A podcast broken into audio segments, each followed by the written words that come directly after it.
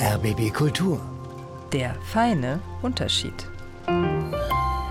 Die feministische Kolumne von Heide Österreich. Ja, und viele Familien erleben es seit Beginn der Corona-Pandemie. Und jetzt hat das Institut für Arbeitsmarkt und Berufsforschung auch frische Zahlen dazu geliefert. Die Folgen von Schulschließungen während der Pandemie, sie tragen die Mütter. Mehr als doppelt so viel Zeit wie Väter wandten sie in dieser Zeit zusätzlich auf, um Kinder und Haushalt zusammenzuhalten. Und da sie ohnehin schon doppelt so viel Hausarbeit wie Väter machen, können Sie sich vorstellen, falls Sie es nicht gerade selbst erleben, mit welcher Belastung Mütter seit zwei Jahren leben. Was hilft? fragt also Heide Österreich. Ich allein kenne schon drei Mütter, die nach zwei Jahren Pandemie die Waffen gestreckt haben. Eine ist dauerhaft krank geworden, die beiden anderen haben ihre Arbeitszeit drastisch reduziert, einfach um mit dem Pandemie-Dauerstress klarzukommen.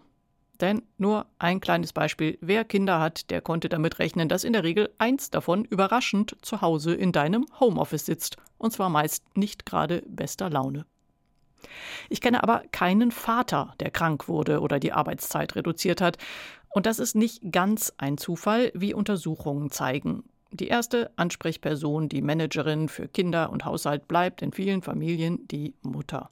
Die mentale Last dieser Dauerorganisationszuständigkeit in einer unberechenbaren Corona-Welt ist enorm. Würde man diesen Job bezahlen, dann wäre die berühmte Lohnlücke zwischen Männern und Frauen noch größer, als sie heute ist, aber andersherum. Die Frauen würden mehr verdienen als die Männer. Interessant ist, dass Familien, die diese mentale Last, Fachwort Mental Load, schon vor der Pandemie etwas gleicher auf beide Eltern verteilt hatten, dieser Corona-Overload der Mütter weitgehend entgangen sind. Sie haben auch die neuen Belastungen gerechter auf beide verteilt. Aber solche Familien sind hierzulande eine Minderheit. Das Schlimme ist nun, dass diese Befunde niemanden so recht jucken. Ich selbst ertappe mich gelegentlich bei so zynischen Gedanken wie Augen auf bei der Partnerwahl oder wer sich nicht wehrt, lebt halt verkehrt, nach dem Motto, du kannst doch deinem Partner eine bessere Arbeitsverteilung abverhandeln. Damit habe ich das Problem schön entsorgt bei den Müttern, die halt leider versäumt haben, ihren Partner richtig zu erziehen.